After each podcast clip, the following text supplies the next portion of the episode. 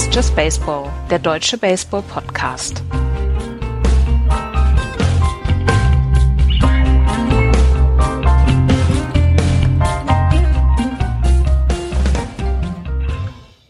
Termine, Termine, Termine. Es ist wie jede Woche. Wir müssen gucken, wann wir aufnehmen können. Deswegen heute schon einen Tag vorher der neue Podcast. Hallo, liebe Freunde. Hallo, Florian. Hallo. Andreas hat heute Geburtstag und hat sich deswegen freigenommen. Er hat sich gewünscht, nicht mit uns reden zu Genau, müssen. Finde ich irgendwie sein bezeichnend, schönstes aber okay. Geburtstagsgeschenk, nicht mit äh, Florian und Axel reden zu müssen. Herzlichen Glückwunsch, lieber Andreas. Hoffe, du hast einen sehr, sehr schönen Tag ohne uns. Wir sollten immer jetzt noch so ohne uns hinten ran, ne, damit man auch weiß, dass wir uns das schon trifft. Ein bisschen schon. Aber auf der anderen Seite kann ich es auch verstehen. Ja, Aber gut. äh, das ist das Schlimme, ich auch. Aber gut.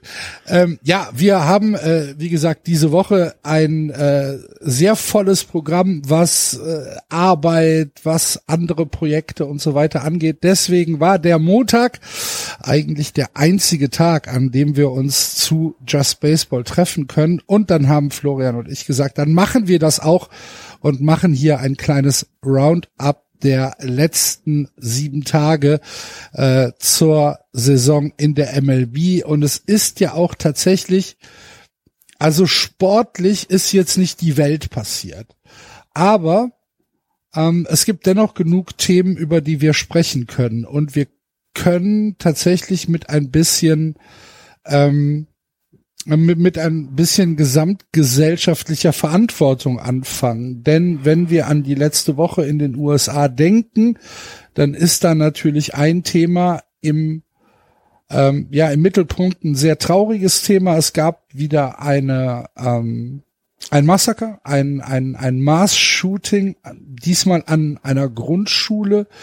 Ähm, wir alle erinnern uns noch an Sandy Hook, diesmal äh, eine, eine Grundschule äh, in Texas, wo ein ja, 18-jähriger Einzeltäter ähm, Kinder erschossen hat und eine, eine Lehrerin erschossen hat. Und ähm, das sind so Sachen, an die kann man sich nicht gewöhnen und an die kann man nicht ähm, einfach einfach so zur zur Tages zum zum normalen Tagesablauf übergehen und die MLB hat das auch nicht getan, Florian. Es gab ähm, in der letzten Woche tatsächlich ähm, einige ich will nicht sagen schöne Aktionen, weil das ist, glaube ich, nicht das richtige Adjektiv, aber einige wichtige äh, Aktionen von Teams, von Managern, von Spielern, ähm, die dieses Thema im Mittelpunkt hatten.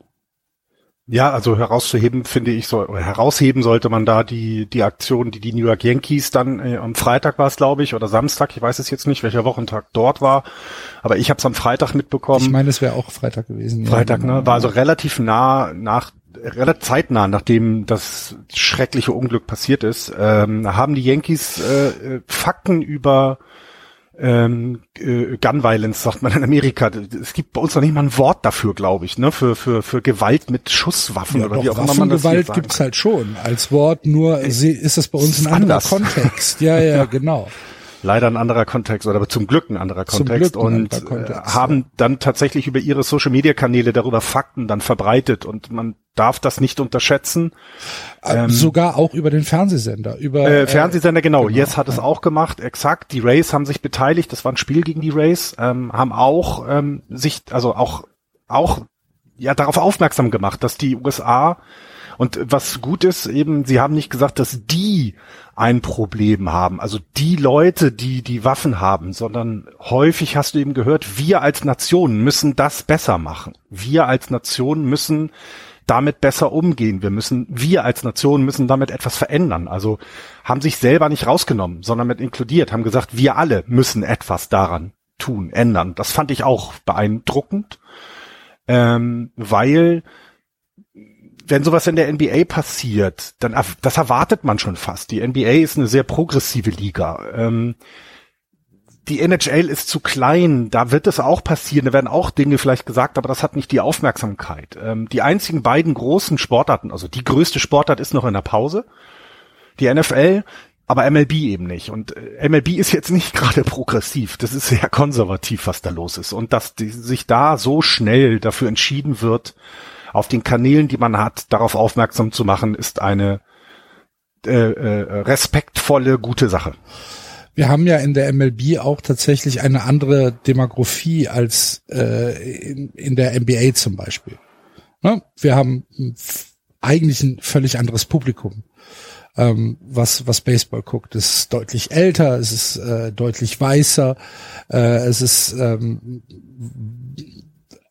es ist anders. Es hat andere, andere, äh, ist eine andere Fokusgruppe. Und dass die MLB, dass einzelne Teams, Sender und auch einzelne Personen aus der MLB ähm, hier diese Aufmerksamkeit, ja, dass sie, dass sie halt dafür für Aufmerksamkeit sorgen.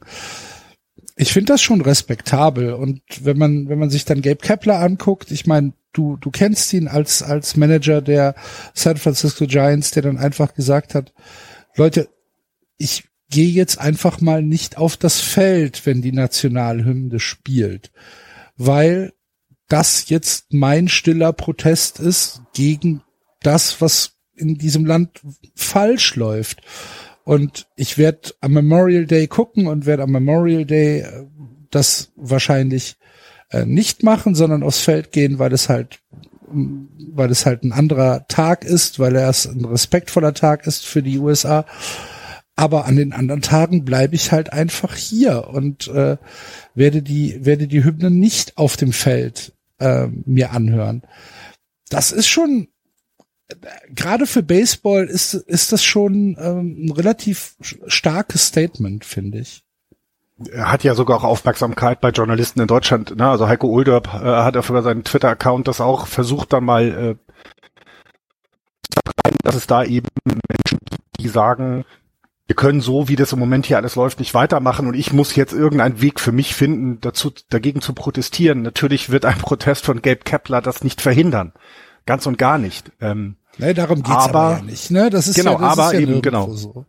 Genau, aber es ist eben ein ein Zeichen. Und er ist ein sehr aufgeräumter Mann. Er ist ja auch, also er, er redet hier auch über viele Dinge gerne und dass das so jetzt offen ist, das habe ich dann, das meine erste Reaktion war natürlich un, unfassbar stolz zu sein, weil das ist der Skipper meiner Mannschaft. Das andere war eben, ja, hätte er das in Philadelphia machen können? Hätte er das in Atlanta machen können? Hätte er das in St. Louis machen können? In Florida? Ich, ich weiß es nicht. Na, also ich. Naja, aber ich, Kalifornien ist ja nun auch was, äh, was die, was die Waffen betrifft, weit, weit vorne in Amerika. Ne? Ja, natürlich. Mir geht es aber jetzt gar nicht um, also ja, darum geht's mir gar nicht. Es geht mir vor allem darum, dass das da sozusagen okay ist, dass du dich so verhältst, weil eben ne, San Francisco eine sehr liberale Stadt ist, schon immer gewesen das kann man jetzt von St. Louis, Philly und Atlanta nicht unbedingt sagen. Und das, das ist so, das war meine erste Reaktion. Das ist dieses, oder die zweite Reaktion, dieses, naja, er kann sich dort auch erlauben, weil er nicht vom Owner oder vom äh, General Manager oder sowas dann unter Druck gesetzt wird. Ne? Wir erinnern uns mal daran, wen hat oder wer hat wen unter Druck gesetzt in San Francisco, als sich jemand mal hingekniet hat, ein Sportler, ein, ein Quarterback, und was ist mit dem passiert? Das war auch in San Francisco. Und trotzdem ne, ist, ist, äh, ist der dann aber nicht von dem eigenen Team, sondern eben dann von der NFL insgesamt. Und ich, also ich, ich hoffe, da hat die MLB hat ja zum Glück gelernt, sagen wir mal das, von den Sportarten. Und wenn wir, wenn wir alle die Daumen drücken, könnte es ja sogar sein, dass der gute Colin Kaepernick, äh, Kaepernick einen, einen, einen neuen Vertrag bei den Raiders oder einen Vertrag bei den Raiders bekommt. Aber davon mal ab, es ist, ich fand's toll und ich fand auch gut, dass dann ne, Tony La Russa hat, ähm, weil die Giants sind äh, jetzt in äh, St. Louis und oder fliegen jetzt nach St. Louis und die haben, äh, er hat gesagt, ähm, er versteht ihn, dass er dagegen protestieren möchte oder dass es sein Weg ist. Er würde einen anderen Weg wählen und das finde ich auch schon mal gut. Es wird nicht, es, ne, es wird nicht, wie soll man das sagen, sich empört, Vielleicht nehmen wir das Wort. Es wird sich nicht empört, wie kann der denn so reagieren, sondern es wird gesagt, das ist sein gutes Recht, so zu reagieren. Ich finde die, den Inhalt seines Prozesses genau richtig anders machen und, äh, ne, und, und, und dann ist gut. Einfach darüber reden, dass man dagegen protestieren muss. Hm. Jeder halt auf seine Art. Ja. Schweres Thema. Es ist ein schweres Thema, aber äh, es, es, es hilft ja nichts. Es muss ja angesprochen werden. Wir machen hier einen Podcast über den amerikanischsten aller Sportarten. Ja. Und äh, ja, dann ist es einfach, ist es halt einfach ein Thema. Und wir können das Thema, also ich meine, wir finden keine Lösung. Ne? Wir, wir erstmal gar nicht. Also wir finden keine Lösung. Wir können halt einfach nur ähm, hoffen, dass sich naja, dass sich in den Staaten auch irgendwann mal ein Bewusstsein durchsetzt, dass ein, ein, ein äh, halbautomatisches Angriffsgewehr nicht unbedingt frei verkäuflich sein muss.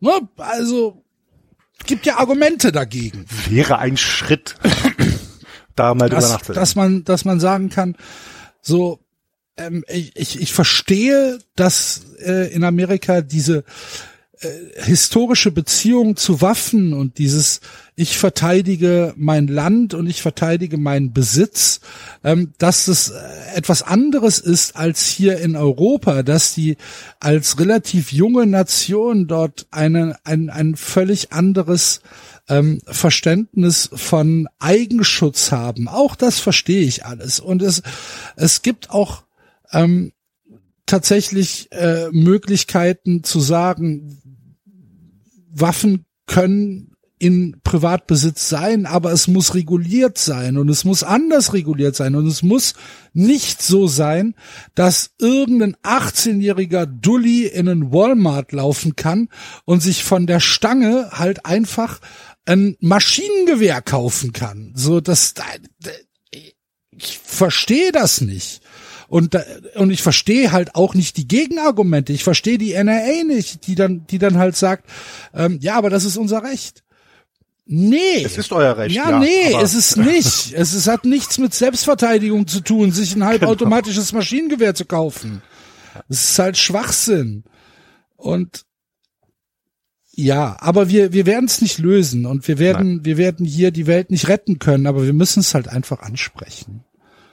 Finde ich auch wichtig und äh, wir hatten das vorher besprochen, ne? das sind ja immer so Themen, wollen wir das, wollen wir das nicht, aber wir beide haben eben gesagt und Andreas hätte es genauso gesagt, wir müssen es ansprechen. Das ist nun mal, wie du gesagt hast, der amerikanische Sportart. Wir sind hier auch in Gegenden äh, äh, oder wir, wir haben hier auch äh, äh, Teams, die eben in Gegenden wohnen, wo Gewalt ist, weil ne, in den Großstädten hast du das einmal das Thema Gewalt und aber du hast eben auch oftmals jetzt was in Texas, da haben wir zwei Teams, die da spielen. Und ähm, und das, das muss man ansprechen. Es ist so. Ja. So ist es. Wir können, äh, um das Ganze jetzt ein bisschen aufzulockern, von einem Gewaltthema auf das nächste gehen. Das andere hat aber ist aber wenigstens ein bisschen lustig, denn es gab äh, eine kleine Prügelei äh, zwischen Tommy Pham und äh, Jock Peterson. Tommy Pham äh, von den Cincinnati Reds und Jock Peterson von den San Francisco Giants, die sich anscheinend über das Fantasy Football Team von Tommy Pham in die Haare bekommen haben, Florian? Naja, äh, äh, sagen wir mal so, wie, wie, wie sagte, wie sagte Homer Simpson immer zu, zu Lügen gehören immer zwei. Einer, der lügt und einer, der die Lüge glaubt. Ja. Und hier in dem Fall hat einfach Jock Peterson eine, Respektschelle bekommen von Tommy Pham. Wollen wir es mal so sagen. Ja. Also es war keine Prügelei, sondern ja, ja. er hat ihm einfach eine gewischt. Ja. Äh, ich habe die Videos jetzt nicht angeguckt. wie die jungen Leute sagen. meinetwegen auch das. Ich habe mir das Video dazu jetzt nicht angeguckt, weil das ist mir egal, aber äh, habe mich äh, hab ein bisschen was über das Thema gelesen. Es ging wohl darum, äh, die waren in einer Fantasy Football League im letzten Jahr ähm, und äh, Jock Peterson hat wohl einen Move gemacht, der in vielen Ligen erlaubt ist, in dieser Liga wohl nicht. Er hat einen Spieler, der eigentlich auf der Injury Reserve, Injury Reserve List ist, hat er irgendwie getradet oder eingesetzt, also eins von beiden. So, ist ja auch im Endeffekt egal. Er hat einen Move gemacht, der eben nicht ganz koscher ist, aber in der Liga wohl erlaubt und in einer anderen nicht. Und ach ja, so, und das war dann aber im letzten Jahr. Mhm. Tommy Pham war mit wohl in dieser Liga oder nee, er, oder er war in einem Channel so rum. Er war mit in einem WhatsApp-Channel, in dem dann über Fantasy Football geredet wurde. Da waren sehr viele San Diego Padres äh, Spieler auch drin. Und Jock Peterson hat dann wohl irgendein GIF gesendet, was man tatsächlich auch noch findet. Also er zeigt es auf seinem Handy, was er da gemacht hat, wo es, äh, wo er denn die Dodgers und Patres ein bisschen verhöhnt, also vor allem die Patres wohl. Und das fand er wohl nicht so gut und das war dann seine späte Rache, denn ja. Tommy Pham spielt jetzt bei den Cincinnati Reds. Und er hat die, der hat die Padres-Spieler halt aufgrund äh, ihres Schlagdurchschnitts so ein bisschen hochgenommen, genau. ne? Und hat genau. dann hat dann den Bezug vom Fantasy Football weggenommen auf die auf die tatsächliche ähm, Leistung der Leute und dann ist Tommy Pham hingegangen und hat Chuck Peterson halt einfach mal ins Achtung gestellt. Mit der und flachen das Interessante, Hand. genau, das Interessante ist ja auch, wie, wie alle darauf reagiert haben. Ne? Also die MLB hat ihn jetzt für drei Spiele gesperrt, weil du hast einem anderen Spieler keine Ohrfeige zu geben. Ja. Das ist nun mal so. Äh, Jock Peterson war da relativ äh, ich kann ihn noch nicht einschätzen, was das so für ein Typ ist, er, so, so von sich. Er hat auf jeden Fall gesagt, ich meine, Tommy Pham hat mit allem, was er gesagt hat, recht. Ich habe so gemacht und ja, ist halt so. Habe ich halt eine kassiert. Ja, ja, genau. Und er hat aber auch gesagt, Gewalt darf immer erst die letzte ja. Lösungsmöglichkeit bleiben. Was ich dann auch wieder sehr interessant fand, weil, ja, da hat er auch recht, weißt du, so beide. Es zeigt aber auch, die haben viel Freizeit anscheinend, weil, so wie ich das gehört habe, es war ein High-Stake äh, Fantasy Football League, also ein High-Stake oder High Roller nannte er, also Tommy Pham nannte sich dann auch, er wäre ein High Roller in Vegas. High Roller heißt viel Bargeld dabei und das dann irgendwie verspielen oder spiel damit ja, spielen hoher sozusagen. Einsatz, ne? Hoher Einsatz halt und äh, das fand ich auch wieder etwas, wo man dann merkt, okay, naja, die Jungs haben einfach auch wahnsinnig, wahnsinnig viel Geld und wahnsinnig, wahnsinnig viel Zeit. Und dann kommt manchmal Blödsinn warum, würde ich jetzt mal so sagen. Ja, aber ich meine, man, ich, ich kann das schon verstehen. Also Tommy Fun ist jetzt Mitte 30, glaube ich. Äh, vier, warte, ich guck nach. 34, ja. So, der hat Geld für 100 Leben. Ne? Ja. Ähm, und dass du dann, dass du dann irgendwann, dass du dann irgendwann sagst, ja, jetzt ist es mir halt egal, ob ich hier 10.000 setze oder 100 setze. Es ist halt kein Unterschied für ihn. Ne, 100 äh, Dollar oder 10.000 Dollar sind halt kein Unterschied. Und ähm, das ist halt eine andere Lebensrealität. Das ist dann halt so. Aber die ja, Geschichte an sich war halt schon lustig. naja. Also das ist schon etwas, äh, es kommt nicht so häufig vor, dass ein, eine nicht, ein nicht Baseball äh, bezogener äh, Vorfall zu so viel, weil das hatte mit Baseball nichts zu tun ja. und das ist halt schon sehr witzig, ja. Das stimmt schon. Gut, dann äh, machen wir jetzt hier einen äh, Schlussstrich unter die Gewalt, unter unter unser unser ähm, Einführungsthema und gehen mal auf das Sportliche. Und äh, auch da gibt's natürlich ein paar Sachen, über die wir reden müssen. Und ich würde sagen, Florian, wir fangen ganz traditionell in der American League East an, die aktuell von den New York Yankees noch in Klammern dominiert wird. 33-15 und damit viereinhalb Spiele Vorsprung vor den Tampa Bay Rays, die auf Platz zwei stehen mit 28 und 19. Dahinter die Toronto Blue Jays 27 und 20. Die Boston Red Sox nähern sich langsam wieder der 500er Marke 23 25 und die Baltimore Orioles am Tabellenende 20 und 29 und natürlich muss ich dich jetzt, also es geht nicht anders, es tut mir leid, auch wenn Andreas nicht da ist. Ich muss dich jetzt mitnehmen nach Boston und muss ähm, in den in den Offensivtraden muss ich dich jetzt einschließen. Die Boston Red Sox mit sieben und drei aus den letzten zehn Spielen und wenn wir uns die letzten sieben Tage angucken, die die äh, Red Sox gespielt haben, dann ist das offensiv somit das Schönste, was es äh, in der MLB gibt. Wir haben äh, vier Spiele mit über zehn Runs. Wir haben zwei Spiele mit 16 Runs, nämlich gegen die beide Male gegen die äh, White Sox 16-3 und 16-7 und äh, zwei Spiele mit 12 Runs gegen die Orioles 12-8 und 12-2 Und die Statistiken der letzten äh, sieben Tage, Florian, ich weiß, bist du schon eingeschlafen oder bist du noch da? Ich bin noch da. Okay. Ich lasse es über mich ergehen. Die Statistiken der letzten zwölf Tage. Nur Offensive. Wir haben ähm, 60 Runs in, äh, in, in den äh, sechs Spielen, 96 Hits, 26 Doubles, 14 Home Runs, 57 RBIs, äh, wir haben 29 Walks, gut 57 Strikeouts bei 274 At-Bats, das ist in Ordnung. Wir haben ein Combined Average, also von allen äh, Offensivspielern, die an der Platte waren, von 350, ein OBP von 417, ein Slugging von 599 und ein OPS von 1.015. JD Martinez hat ein Average von 542 und ein OPS von 1.281. Der Typ hat 13 Hits in 24 At-Bats äh, und darunter ähm, äh, wie viel, wie viel RBIs? Warte, ich gucke, ah, gar nicht so viele, drei. Äh, Christian Vasquez, äh, 12 Hits in 24 RBIs, äh, in 24 At-Bats, neun RBIs, 500er Average. Frenchie Cordon, 421er Average. Rafael Devers, der, der Rafael Devers, äh, 3,94. Jackie Bradley Jr. von allen Menschen. 3,48. Jackie Bradley Jr. bei einem 3,48er. Was ist denn das? Xander Bogarts 3,46. Ich bin, ich, ah, es musste raus.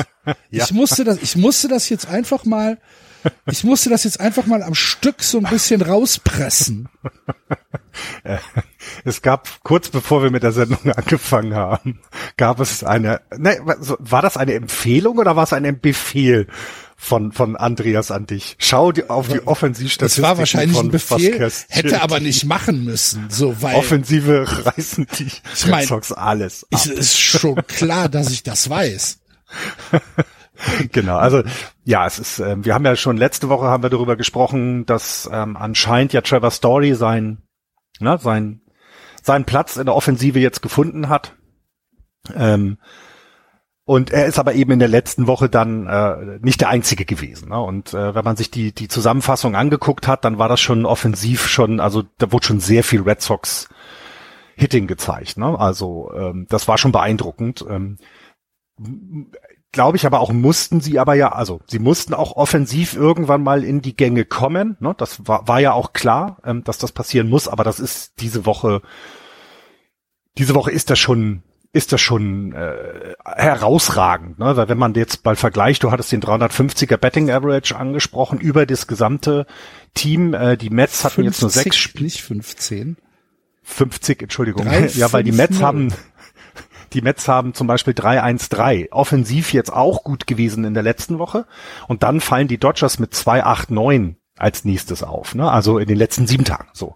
Das heißt, das ist schon exorbitant gut. In 40 Prozent aller Fälle, in 41, fast 42 Prozent aller Fälle kommen die, oder sind die Red Sox auf Base gekommen. Also sorry. Das heißt, du hattest immer jemanden auf Base als Gegner. Es war ständig jemand da, du standst ständig unter Druck. Also das ist, ähm, das ist schon sehr, sehr äh, äh fantastische Zahlen. Ne? Also das muss man einfach auch mal dann so anerkennen. Ne? 96 Hits in, in sieben Spielen. Also schon 26 Doubles finde ich auch jetzt nicht so schlecht. Gucken wir mal, die Nationals haben 21 Doubles, aber die hat wahrscheinlich alle Juan Soto gemacht. Also schon, ja. Ist schon, ist schon, ist schon sehr beeindruckend. Ähm, aber was äh, du auch meint, oder nicht aber, was du auch meint, ist es eben, ist, ist aber auch notwendig. Ne? Sie müssen, um in diesem Jahr wieder in die Playoffs zu kommen, musste jetzt mal was passieren und sie befinden sich jetzt wieder auf dem Weg nach oben. So. Ne, das war jetzt ein, das ist der, die ersten Schritte sind gemacht. Sie sind immer noch äh, zwei Spiele unter 500. Äh, sie sind halt auch schon zehn Spiele von den Yankees weg. Liegt auch daran, dass die Yankees sehr gut sind. Ähm, äh, über Wildcard-Plätze will ich jetzt noch nicht reden, aber ne, du hast noch zwei Teams vor dir, ne? die Rays und die Blue Jays, die definitiv. Äh, ja, es geht ja jetzt erstmal drum, dass sie, dass sie wieder in den 500er äh, Ball ja. kommen. Das ist ja erstmal der erste Schritt. Und du hast natürlich auch trotz dieser Offensive hast du auch immer noch ein hohes Maß an Frustrationsspielen dabei. Wenn du dir anguckst, dass sie zum Beispiel äh, bei den bei den Baltimore Orioles jetzt das Spiel verloren haben, wo sie äh, mit 8 zu 2 im sechsten Inning geführt haben und äh, dann kommt das Relief Pitching im siebten, achten, neunten und äh, sie verlieren das Spiel 12 zu 8, weil das Relief Pitching halt noch 10 Runs in in den drei Innings abgibt. Ähm, völlig äh, ne, fast schon chancenlos gegen ein Orioles-Team, das jetzt nicht dafür bekannt ist, dass es ähm, dass es Bäume ausreißt. Und das ist dann schon, das natürlich ist das ein Frust, Frustspiel, was dann passiert. Ähm, aber es ist auf jeden Fall, war die letzte Woche ein Schritt in die richtige Richtung für die Boston Red Sox, äh, dass sie halt endlich wieder mal äh, treffen und das dann natürlich in einer Art und Weise, wo du sagst, ja, das macht dann schon Spaß. Ich meine, wenn du hier, also wenn wir uns jetzt JD Martinez rauspicken, so, der hat, wie gesagt, 24 At-Bats, davon hat er 13 Hits, dazu kommen noch sieben Walks, das heißt, der war von den 24 At-Bats 20 Mal on Base. Und das ist okay. ähm, ja. da komme ich mit klar, damit kann ich arbeiten, weißt du? Ja, was, was auch, was ich glaube, was wir ja immer auch sagen, ähm, ne, du kannst, du musst ja Teams nach bestimmten Statistiken und da gehört natürlich One-Loss dazu, Win-Loss dazu, klar. Aber wenn man sich das vergleicht, äh, äh, wenn man vergleicht, die Toronto Blue Jays zum Beispiel haben im Moment ein Run-Differential von minus eins, sind noch zwei Spiele oder äh, viereinhalb Spiele vor den, vor den Red Sox jetzt in, im Standing. Ähm, äh, die Red Sox haben jetzt plus 27. Also es zeigt schon, irgendwo nivelliert sich das dann. Es gleicht sich dann an, der, der Rekord der beiden Teams. Ne? Wenn du so, wenn du, du kannst nicht die, durch die Saison äh, ähm, gehen mit, einem, äh, mit einer Run Differential von minus eins und am Ende dann vermuten, du kommst auch auf den Playoffs-Platz. Das ist nicht so häufig. Ja, aber die, aber die Toronto Blue Jays sind auch ähm, relentless, ne? Die haben jetzt auch fünf am Stück wieder gewonnen und ja. ähm, machen das dann halt über ja, über, über ausgeglichenes Spiel. Das ist dann halt nicht dieses, äh, dieses äh, Slugging Miracle von den, von den Boston Red Sox, sondern es ist dann eher ein bisschen ausgeglicheneres Spiel. Aber du hast schon recht, eine Run Differential ist auf jeden Fall ein Indikator, wie ähm, erfolgreich ein Team in der Saison ist. Aber man kann es natürlich nicht, wenn man jetzt einen anderen großen Sport vielleicht heranzieht, man kann es nicht mit einem Torverhältnis äh, Nein, nein, nein, natürlich halt nicht. Genau. Weil es im Endeffekt ja auch wurscht ist. Ne? genau, es, es spielt halt, es spielt letztlich keine Rolle, wenn du halt ein Spiel 12-0 gewinnst und dafür fünf Spiele 2-1 verlierst. Ja, dann ist das so. Genau. Ne? Und wir haben ja diese Aussetzer, haben wir ja immer mal wieder. Das darf man ja auch wieder nicht vergessen. Ne? Du Du hast eben auch das Teams, die eigentlich schlecht sind, eben auch mal zwölf Runs gegen die Red Sox äh, äh, ähm, ähm, scoren können. Ne? Hast du ja mit den Baltimore Orioles erwähnt. Es ist eben auch nicht so, äh, dass da immer Bayern München spielt sozusagen. Im Baseball hast du eben so viele Spiele, dass es auch Spiele geben wird, wo der Gegner dich mal um die um äh, äh, dich mal rumschubst. Ja. Gut, dann äh, war das Thema heute in der American East einfach mal die Boston Red Sox. Viele Grüße nach New York, Tampa und Toronto. Wir sprechen nächste Woche wieder über euch. Ne? Ähm, in der Central führen die Minnesota Twins vor den Chicago White Sox. Ähm, 29-19 die Twins, die White Sox ausgeglichen, 23-23, das sind schon fünf Spiele. Die Cleveland Guardians fünf Spiele unter 500, 1924, die Tigers 1729 und die Kansas City Royals 16 und 30, damit zwölf Spiele zurück. Ähm, es ist äh, dann für die Kansas City Royals und die Detroit Tigers die Saison, die wir erwartet haben, eigentlich sogar noch ein bisschen besser. Bevor wir uns mit den Twins und den White Sox beschäftigen, wir haben eine Meldung bekommen auf Twitter, äh, Florian. Ich weiß nicht, ob du es gelesen hast, dass uns ein ähm, Mensch, ein Hörer, äh, die Frage, die wir letzte Woche gestellt haben, nämlich woran liegt es, dass bei den Cleveland Guardians im Moment so wenig los ist, ähm, hat er beantwortet mit, ja, ihr habt schon so ein bisschen recht. Der Name, die Namensänderung hat in Cleveland für sehr, sehr großen Unmut gesorgt. Ist das was, was dich überrascht oder ähm, war das dann doch so, wie wir es uns erwartet haben? Äh, dafür bin ich nicht nah genug dran. Zum mhm. einen, zum anderen Cleveland, Ohio, ah, okay äh, kann ich mir auch vorstellen, dass da sehr viel Unmut dann ist. Und ich meine, diese, diese Franchise gab es halt auch schon so lange mit dem alten Namen. Da braucht's halt erstmal, bis man sich an den neuen gewöhnt, sag ich mal so. so und also ich kann es schon, äh, ich kann schon verstehen, dass sich die, die, die Fans, die Anhänger da ein bisschen drüber aufregen, weil er hatte dann ja auch Beispiele genannt. Ich finde das jetzt so schnell nicht. Aber ich glaube, irgendwie ein Affiliate der Pirates hat auch noch ein äh, Genau, das Triple A Team, glaube ich. Ne? Double A oder Triple A Team der Pirates. Ja, genau, Triple A sagt er. Ich habe es jetzt ja. gefunden. Genau. Die Indianapolis Indians. Genau. So und äh, so, und jetzt ist, das eine ist ja, also ich, ich würde das vielleicht noch unterscheiden. Also das, das eine ist ja, es wurde nicht von draußen aufgedrängt. Ich glaube, das ist das erste. Die Cleveland äh, Organisation hat sich da selber zu entschieden hat das ja auch nicht von heute auf morgen gemacht, also wie wir es beim Washington Football Team oder jetzt die Commanders haben. Ne? Die haben es ja nicht sofort gemacht, sondern das war schon, wir gucken uns das an, wir versuchen das Ganze so ein bisschen zu moderieren und schauen und erklären auch, warum wir es tun. Das finde ich dann das eine. Dass das dann aber erstmal ein bisschen Zeit braucht, glaube ich auch, aber im Endeffekt, ich weiß nicht, wie es mir selber gehen würde, muss ich ehrlich gestehen. Ich war in dieser Situation noch nicht, dass äh, mein Team umgezogen ist oder sich umbenannt hat ich weiß nur, dass ich für mich auch bestimmte Dinge nicht gut finde immer und wenn die nicht angesprochen, angesprochen werden, dann muss man darauf reagieren und das wäre eben vielleicht das andere. Ne? Also ich, ja. ich, ich weiß es nicht. Es ist, aber ich, ich verstehe, äh, was die Menschen oder nein, andersherum, ich kann gut verstehen, ähm, warum die Menschen vielleicht dann erstmal sagen, nee, jetzt bin ich sauer. Das, das passt mir nicht und das ist immer jeden Menschens guten, gutes Recht, auf so etwas so zu reagieren, eben zum Beispiel mit nicht hingehen. ja. ja. Gut. Vielen Dank auf jeden Fall für ja. den kleinen Insight an, äh, an den Hörer. Und falls du mit deinem bekannten Kumpel aus äh, Cleveland nochmal chattest. Liebe Grüße. Liebe Grüße, genau. Gut, äh, sportlich. Wir haben ähm, ein kleines Problem in Minnesota. Äh, denn Sonny Gray ist verletzt. Hast du es mitbekommen? Ich äh, tatsächlich, ich habe in der letzten Woche nicht so viel mitbekommen, aber äh, Sunny Gray, das habe ich, das ist an mir vorbei. Aber ich guck mir, ich guck jetzt mal rein. Okay, ähm, es Ach. ist es ist anscheinend, ähm, also im Moment ist es nur Soreness.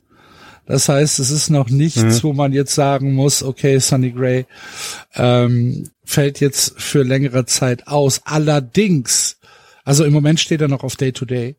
Allerdings, ja. Soreness ist immer der erste ähm, ja immer das immer das erste, äh, was genannt wird bei diesen Pitcher äh, Verletzungen und auf einmal wird aus Soreness dann von Day to Day wird es auf einmal eine 10 beziehungsweise 15 Tage IL und dann kommt irgendwann die Operation.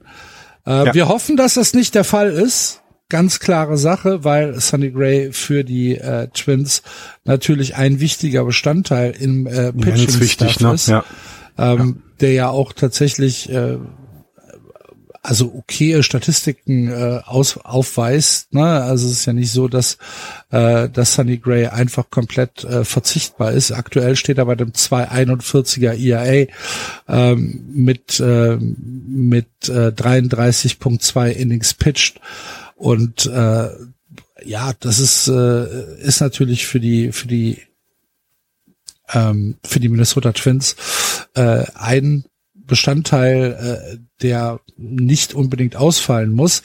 Von daher ja. drücken wir die Daumen. Äh, das Spiel war sowieso, also es war im Spiel gegen die Kansas City Royals. Es war sowieso ein bisschen verflucht, in Anführungsstrichen, denn von den Royals äh, hat's am, im gleichen Spiel auch äh, Zach Greinke erwischt. Und ich meine, wenn die, wenn die Royals eins nicht brauchen können, dann ist es äh, noch ein Starting Pitcher, der ausfällt, auch wenn äh, Zach Greinke im Moment eine Saison spielt, die eher so unter ferner Liefen abzubuchen ist. Aber trotzdem, ähm, das äh, muss halt nicht sein. Hier weiß man auch noch nicht, ähm, inwieweit, inwieweit äh, es schlimm ist. Aktuell steht er auch noch auf der Day-to-Day. -Day. Aber auch hier wünschen wir gute Besserung. Ja, und bei den Twins ist es ja genau das, das Problem eben, ne? die, die, die haben jetzt nicht das beste Pitching der Liga, ne? also sind auf Platz eins, aber sind in den Top Ten der gesamten MLB, was das ERA angeht. Das heißt, das, was letztes Jahr nicht so gut geklappt hat, hat in diesem Jahr ein bisschen geklappt und dann so eine Meldung ist immer doof. Also das, das kann dich einfach zurückhauen. Ich ähm, man muss jetzt beobachten, eben wie lange er ausfallen wird. Ähm, und dann müssen wir uns eben auch angucken, was, wie reagieren sie drauf auf äh, auf dem Trading-Markt, ne? Weil ja. du musst den Platz kannst du, das, waren, das waren sieben Starts, also 33 Innings, das klingt immer kurz, sieben Starts hat er gehabt. Und da dann in ERA unter drei zu haben, das gehört schon zu den besseren Pitchern der Liga. Und äh, wenn der dann wegfällt, ist das nicht gut. Im Moment ist ja die Offensive auch stärker als das im letzten Jahr. Das heißt, äh, da müsste im Moment dann tatsächlich erstmal ein bisschen noch mehr auf, äh, äh, auf, das, auf das Gaspedal gedrückt werden, damit äh, das nicht nachlässt. Denn jetzt musst du halt ein paar mehr Runs scoren, als ähm, du fängst. Ja. So ist das. Und leider, äh, wenn wir eine Position weitergehen, nämlich zu den Chicago White Sox, müssen wir auch hier mit einer Verletzung äh, anfangen. Heute Nacht beim Walk-off-Sieg der Chicago White Sox 5 zu 4 im 12. gegen die Cubs. Hast du es gesehen? Oder ich habe die, die Zusammenfassung habe ich gesehen. Ja. ja. äh, hat äh, sich Tim Anderson verletzt Tim Anderson. bei einem ähm, Wurf an die First Base. Also er hat sogar das Aus noch äh, richtig geworfen. Hat sich an der Leiste verletzt und es sah so ein bisschen aus, als wäre das halt durch, also es war so ein Off-Balance-Wurf, mhm. als hätte er halt irgendwie so eine, so eine, ja, als hätte er schief gestanden und dann, und dann kam der Schwung durch den Arm ähm, es sah so ein bisschen nach einer unglücklichen Wurfverletzung aus. Das natürlich nur als absoluter Laie und aus äh, 25.000 Kilometern Entfernung.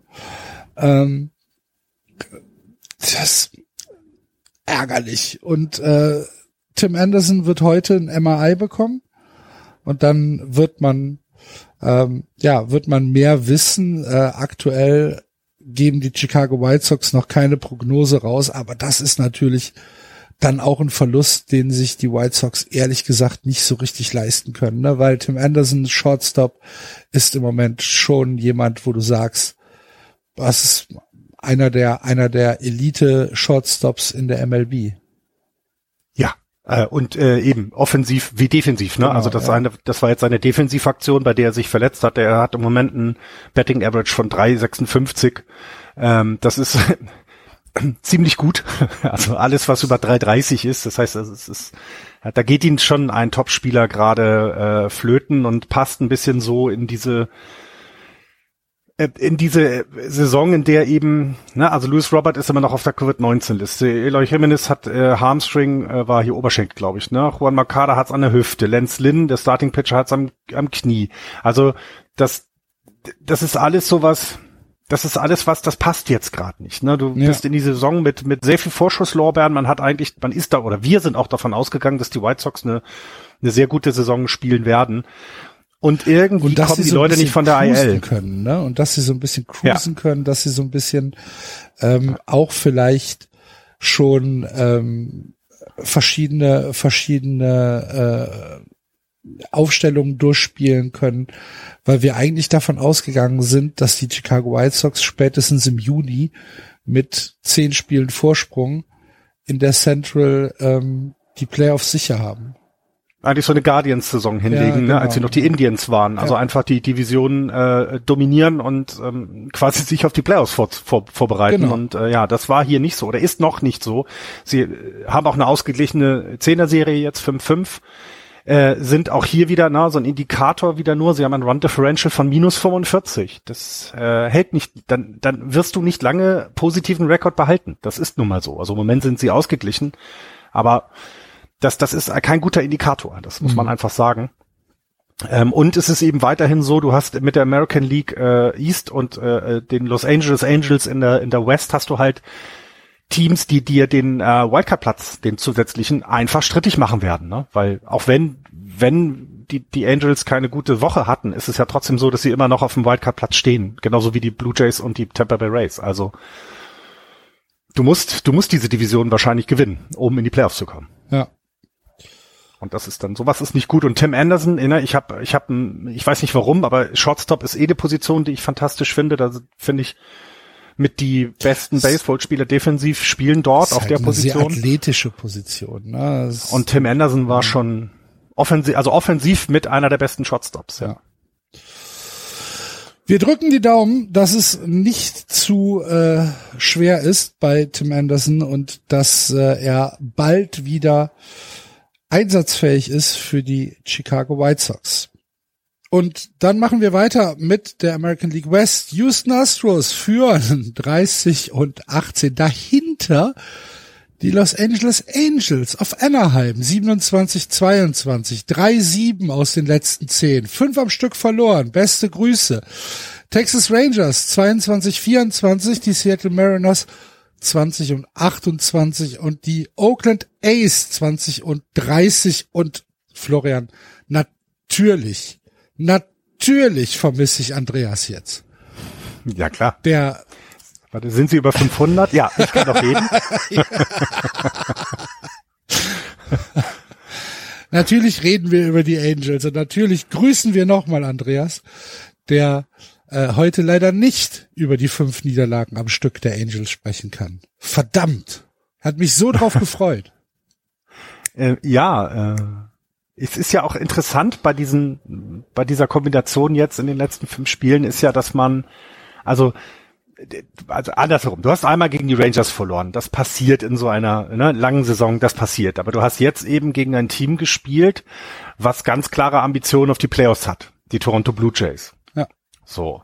Und äh, du hast eine Offensive, die bis dahin oder immer noch zu den wirklich Besten in der gesamten Liga gehört. Ne? Also das muss man ja auch sagen. Also die Angels sind in diesem Jahr ein Team, was was im Schnitt, wo waren sie die Angels? Wo sind denn die Angels hin? Jemand hat mir die Angels weggenommen stehen auf zwei. Ja. äh, 4, nein, nicht, nein, das meinte ich nicht. 4,8 Runs per, per Game scoren sie an diesem Jahr. Ne? Das heißt, das ist schon, das ist schon, das gehört zur Elite der Liga. Ne? Mhm. Also wenn du an die fünf Runs per Game rankommst, gehörst du zur Elite der Liga. Also das heißt, das ist ja alles klar. Und, so. und dann verlierst du jetzt gegen gegen die Blue Jays die Serie. Ja, du wirst gesweept von den Blue Jays halt. Ne? Und das, ja, genau. Und du und das einzige Spiel, wo du äh, offensiv äh, mal geleistet hast mit fünf Runs, also mit deinem Schnitt, ne? Das war eben das vorletzte, da verlierst du 6-5 und jetzt eben im letzten hast du zehn Runs gescored in, in, in Toronto, verlierst aber 11-10. Also ich, äh, es, ich, ich weiß es noch, ich, ich weiß daraus noch nichts zu machen. Äh, ein Indik ne, es gibt wieder nur Indikatoren. Ne? Ja, ja. Es war jetzt ja? auch nicht so, dass ich hier äh, jetzt den den äh, den Abgesang auf die Ace starten möchte. Nein, nein, nein, das, das ist auch, glaube ich, allen klar. Eben, Aber genau. es ist schon, wenn du gegen die Blue Jays verlierst, also du, keiner erwartet, dass du die Blue Jays sweepst. Also um Gottes Willen, das ist ein, ein, ein starkes Team in diesem Jahr und das ist nicht einfach, gegen die äh, Spiele zu gewinnen. Absolut in Ordnung.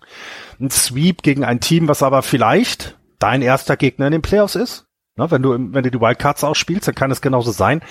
Das nagt, glaube ich, schon an einem. Also das ist das ist, das, das kannst du nicht so einfach mal verkraften wie eben eine Serie, die sie ja dann davor gegen, also weit davor mal gegen die Rangers verloren hatten. Ja, das passiert, ist so, komm, äh, ne, wir haben genug Runs gescored, die waren dann eben einmal besser, Haken hinter. Aber gegen Playoff, potenzielle Playoff-Teams auf die Nase zu bekommen, tut doppelt weh. Ja, also wie gesagt, das soll jetzt kein äh, soll jetzt kein Abgesang sein äh, auf die auf die Angels. Es ist halt einfach nur ein kleiner Running Gag hier und wenn wir äh, auf das Schedule der Angels schauen, dann sehen wir, dass sie ähm, jetzt tatsächlich ja, dass die nächste Woche wahrscheinlich uns Aufschluss bringen wird. Sie spielen äh, ab Mittwoch eine Serie gegen die New York Yankees in der Bronx danach eine Drei-Spiele-Serie gegen die Phillies und danach eine Vier-Spiele-Serie zu Hause gegen die Boston Red Sox. Dann kommen die Mets, dann kommen die Dodgers. Also die nächsten zwei Wochen für die Angels. Das ist schon oh, ordentlich. Werden hart. Das ist ein hartes, ja, ein hartes Programm. Genau. Definitiv. Genau. Jetzt ist äh, Anthony Rendon auch noch auf die, äh, ist auch gescratcht worden ja in dem vorletzten Spiel. ja. Also ich glaube, wenn du da gut rauskommst, dann war diese Negativserie gegen die oder diese dieser Sweep gegen die Toronto Blue Jays, ja, ist es eben Betriebsunfall gewesen sozusagen wenn du aus diesen Spielen rumkommst, das wird, na, und vor allem vier gegen Boston auch noch, ne, also das ist. Ja, und danach ja. die Mets halt auch noch, äh, also das, äh, das ist jetzt schon ein anspruchsvolles Programm für, für die Angels, ja. äh, die nächsten zwei Wochen. Also bis Mitte Juni wissen wir vielleicht äh, wirklich, wo sich die Reise hin entwickelt, ob die äh, ja. Angels dieses Jahr, ob es dieses Jahr wirklich soweit ist, dass wir Otani und Mike Trout im Oktober sehen oh mein Gott. Ja, und dann eben auch aber mit welchen Ambitionen. Also auch das ist ja dann, das ne, zeigt ja auch so ein bisschen. Gerade wenn du gegen die großen Kaliber in der, in der, in, in der eigenen Liga spielst, dann, dann zeigt das ja auch, wie, wie könnte, ne, potenzielles in den Playoffs ausgehen. Ne? Ja. So, also nicht, das, natürlich ist das noch alles sehr weit weg. Aber bekommst du jetzt äh, gegen die Yankees und gegen die Mets und äh, gegen die Yankees und ja und gegen Boston bekommst du da jetzt auch wieder eine Klatsche, dann ist das nicht unbedingt vertrauenserweckend. Und denn wenn du guckst, die Houston Astros werden bis Mitte Juni Gegner haben, die ja keinen positiven Rekord haben. Ne? Oakland dreimal, Kansas City dreimal, dann Seattle dreimal, Miami dreimal und Texas dreimal. Also das heißt, du kannst auch nicht mal hoffen, dass die auch äh, ein wenig Boden äh, äh oder dass du, dass du nicht allzu viel Boden verlierst auf sie. Nee, das ist, sind doch relativ entscheidend, so früh in der Saison eigentlich, ne? Schon relativ entscheidende äh, Spiele jetzt der, ja. der Angels. Und äh, die Houston Astros, äh, natürlich müssen wir da, wenn wir über die Astros sprechen, in erster Linie über das Pitching sprechen, wie immer. Und äh, in den letzten sieben Tagen hat sich da wenig verändert. Ein Combined ERA in den letzten sieben Tagen, also in sechs Spielen, äh, von 3,29 über das gesamte Pitching-Staff inklusive Relief auch schon wieder in Ordnung, ne? Wenn du dir und vor allen Dingen das Relief Pitching ist so gut. Das ist also äh, Christian Javier hat äh, 5.2 Innings gepitcht äh, als Reliever und das war eigentlich ein Start, den er da gepitcht hat äh, mit einem Nuller ERA. Ähm, das gesamte Relief Pitching, Rafael Montero, drei, drei Starts, Nuller ERA, äh, Brian Abreu, drei Starts, Nuller ERA, ähm, Phil Mayton, zwei, Nuller ERA, Ryan Presley, äh, zwei Starts, Nuller ERA. Puh. Das ist schon richtig stark und ich meine, über Justin Verlander müssen wir ja gar nicht reden. Auch wenn er jetzt tatsächlich mal richtig kassiert hat. Hast du es mitbekommen, ja. das letzte, ja, ja. das letzte Spiel von Justin Verlander? Ich habe tatsächlich, ich war sehr kurz davor, eine Nachricht an euch zu schicken und habe mir dann gedacht, nein, das wird mir hundertprozentig, den, den Start danach wird mir das vor die Füße fallen. Deswegen habe ich es gelassen. Ja, er hat, er hat äh, ein bisschen auf die Nase bekommen, ja. Sechs Innings pitched äh, im Spiel gegen, äh, war das, waren das die Mariners? Ich meine, es waren die Mariners. Äh, zehn Hits, äh, sechs Runs, sechs Earned Runs, vier Home Runs abgegeben. Ähm, das ist, äh, ja, ja, mein Gott. Es stand, irgendwo hatte ich gelesen, er hat irgendwie, ne, er hat, er hat ein paar sehr viele Punkte, sehr viele ERA-Punkte abgegeben, ne, weil. Neun, äh, um genau zu sein. Also nee, in dem Spiel hat er eine neun kassiert. In dem Spiel, nein, nein, genau, in dem Spiel, ja, ne, das hat, da hat er tatsächlich dann sich so ein bisschen na, weil, weil, also sechs Earned Runs in einem Spiel kommt bei ihm nicht vor. Ne? Davor hatte er in den vier Starts davor hatte er zwei Earned Runs. Ja. Combined. Ne? Also nicht in jedem Spiel. Ich meine, er steht halt immer noch bei knapp über zwei. Ne? 2.03. Das heißt, er ist jetzt wahrscheinlich ja. von 1,80 auf 2,03 gegangen oder so. Genau. Ähm, ist immer noch okay. Das ist äh, völlig in Ordnung, sag ich auch. Warte mal. Ich muss, ähm, mal, ich muss mal gerade was gucken bei Justin Verlander weil das interessiert mich jetzt tatsächlich selbst. Justin Verlander hat 57.2 Innings pitched, 55 Ks. Das ist, ah, er ist ja. unter, er ist unter die 1K-Marke pro Inning gegangen. Ja, es ist erschwert. Verdammt nochmal. Vielleicht, vielleicht merkt man das dann doch.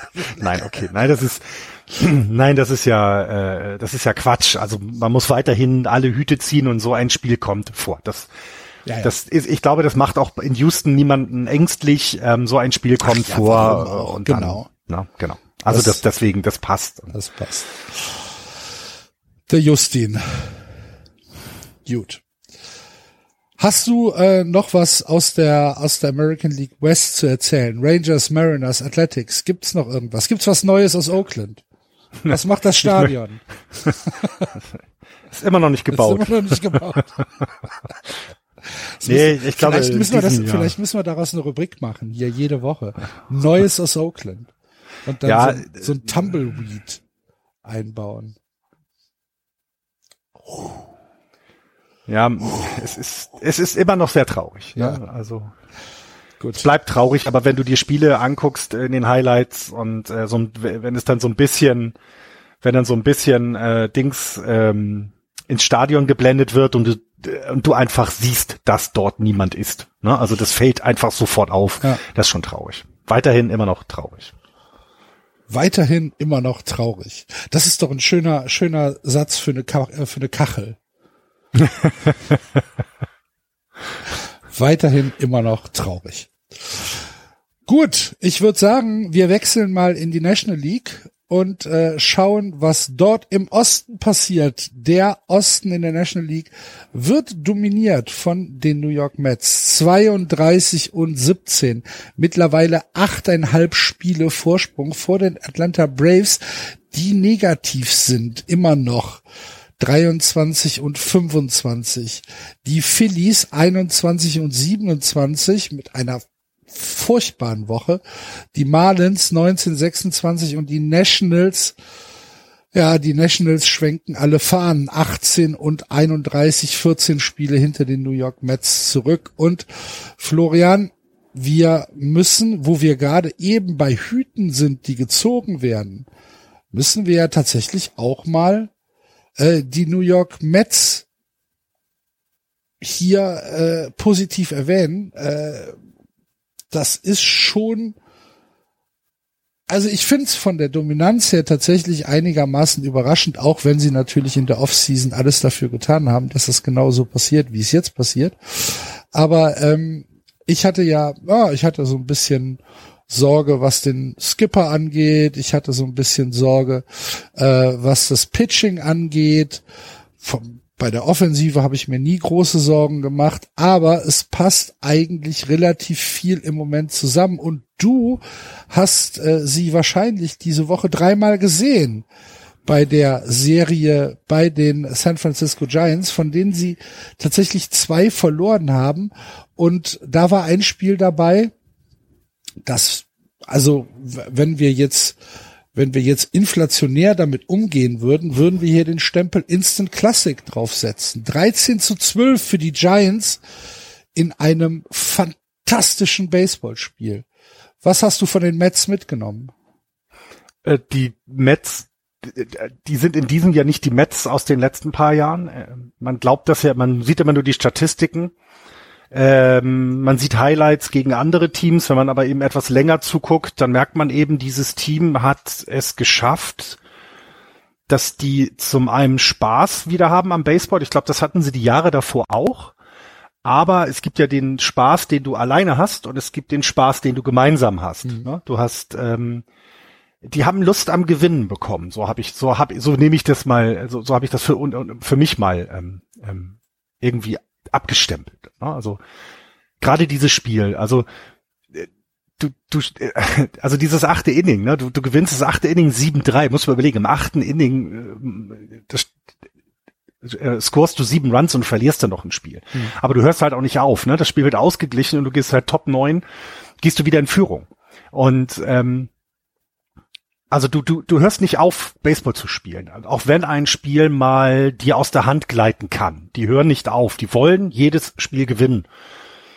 Das hatte ich im letzten Jahr so, so ein Gefühl, das war nicht so. Und äh, da denkt nicht jeder an seine eigenen Statistiken, sondern an den, an, an das, was er fürs Team beitragen kann. Ne? Du hast unterschiedliche Helden. Also jetzt in der Nacht äh, äh, von Sonntag auf Montag. Da war es zum Beispiel der Eduardo Escobar, ne? der äh, erstmal ein, ein Leaning Catch ins Duckout der, der, der Nationals äh, zu einem Flyout hat kriegst du auch nicht mal eben so von der Third Base, ne? Also du, da musst du erstmal hinkommen und danach eben dann äh, den Walk-off-Hit hat. Also weißt du so, also defensiv das Team äh, ein Aus weiter vorangebracht und offensiv das Team dann auf die Siegerstraße gebracht. Mhm. Und das ist jemand, ich sag mal, Eduardo Escobar ist jetzt nicht jemand, den du jeden Tag hörst. Ja, und das ist vielleicht auch etwas. Jeder, jeder trägt dazu bei. Ne? Also was Peter Alonso im Moment äh, wegschlägt da teilweise an Home Runs, das ist schon na, 46 RBIs hat er mittlerweile. Also 12 Home Runs, 46 RBIs. Das ist gut. Ja, das ist ja also und das ist so ein bisschen dieses na, getragen, gefühlt getragen eben eigentlich sollte das Team ja getragen werden von äh, Francisco Lindor. So war es ja mal gedacht, aber irgendwie hat man jetzt so das Gefühl, ja, der ist auch weiterhin da und der ist auch sehr wichtig, glaube ich, für das Team. Aber du hast eben Jeff McNeil, der auch eine sehr gute Saison spielt. Ähm, du hast Peter Alonso, der aus dem Loch, in dem er im letzten Jahr war, jetzt irgendwie rausgeklettert ist. Ne? Also der hatte ja auch so eine, er wurde von einigen, ich glaube sogar in diesem Podcast schon als überschätzt angesehen. Ich glaube, das warst du, Axel. Ähm, und der kommt so aus seinem Loch ein bisschen raus. Na, also das sind so alles so Sachen, die in diesem Jahr zusammenkommen. Ähm, ja, und dann hast du ja selber gesagt, natürlich haben sie auch einiges dafür getan. Also man darf jetzt nicht, das ist jetzt nicht, weil sie äh, äh irgendwie äh, gezaubert haben und äh, die Leute besser, nein, auch einfach gute Leute dazu geholt. Das ja, muss man ja. einfach, einfach sagen. Aber es ist äh, äh, Hüte ziehen, bin ich ganz bei dir, muss man derzeit von den Leistungen setzen. Also so dominant hätte ich sie nicht erwartet. Ja. Achteinhalb Spiele vor den Braves. Die Braves auch wirklich gut dieses Jahr, aber das musst du auch erstmal hinkriegen. Und es gibt noch ein Update äh, zu Jacob de Grom. Der sagt, dass sich seine Schulter mittlerweile komplett normal anfühlt. Ähm, er ist im Austausch mit dem Mets Medical Staff und sagt halt, es ist jetzt halt die Frage, was machen wir? Gibt es irgendwie den Push nach vorne, dass ich ähm, vielleicht mal Bullpen-Action kriege? Also ne, Bullpen nicht im, im Spiel, sondern im Sinne von, ich werfe seriöse Bälle, weil bisher spielt er nur Catch. Ähm, oder schauen wir äh, wei auf weitere Entwicklung. Er sagt, seine Schulter fühlt sich normal an. Er sagt, er ist schmerzfrei und er hofft, dass er bald wieder zum Einsatz kommt. Ich meine, ich hoffe nicht, dass es so eine Syndergaard-Situation nee, ist. Nee, das ne? ist es eben. Das, das ist, ist das, und da muss ich sofort dran denken dann. Das ist ja genau das, da muss ich ja sofort dran denken, ja. dass es eben mal einen Spieler gab, der gesagt hat, nö, ich kann werfen und danach fiel er dann für die Saison aus. Ja, also. ja. Die Sache ist, de Grom sagt halt nicht, ich kann werfen, sondern er sagt, es fühlt sich normal an und ich stehe im Austausch mit den äh, mit dem Medical Staff.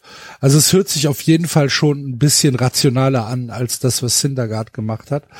Ähm, aber das beobachten wir natürlich. Jacob de Grom ist ja seit dem Springtraining, so seit Ende des Springtrainings äh, ist er raus äh, aus der Rotation. Er hatte eine Stressreaktion in der Schulter ähm, und dann wurde halt eine Schulterverletzung festgestellt, die dann äh, anscheinend auf traditionellem Weg ausgeheilt ist. Und ja, jetzt hoffen wir mal. The Grom wird die Mets nicht schlechter machen, wenn er zurückkommt. Nein.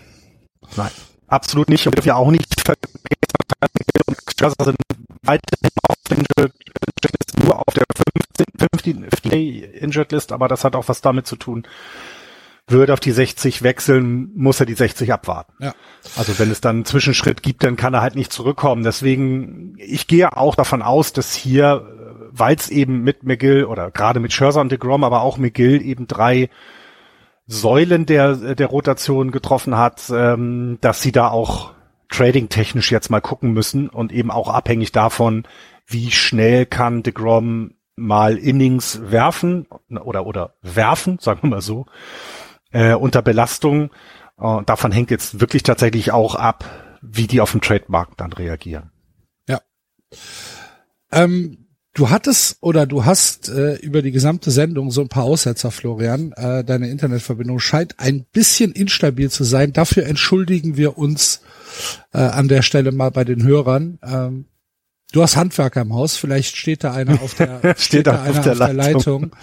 Ähm, es ist jetzt so, wie, wie es ist. Ähm, können wir leider im Moment nicht ändern und wir hoffen, dass die äh, Aufnahme dennoch äh, einigermaßen hörbar ist. Ähm, that being said, müssen wir uns Sorgen um die Atlanta Braves machen. Mittlerweile. Das ist ja, auch so eine Frage, Woche. die wir jede Woche. Ja, ich glaube, die können wir auch. Ne? Das ist das nächste Segment. Nach den ja. Oakland A's ist die, sind die Braves das nächste Segment, was wir wöchentlich uns angucken und sagen: Ja, aber letztes Jahr haben sie doch. Ja, ja, das stimmt.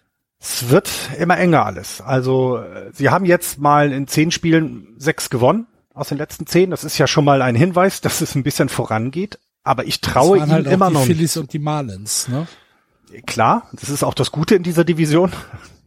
Äh, aber ja, das, äh, sie müssen jetzt, jetzt muss es passieren. Also wenn wir nächste Woche wieder die Frage stellen, ich glaube, dann können wir übernächste Woche nochmal die Frage stellen, um dann in drei Wochen, nein, also es ist, äh, im Moment äh, gebe ich sie noch nicht auf, aber meine Hoffnungen schwinden, sagen wir mal so.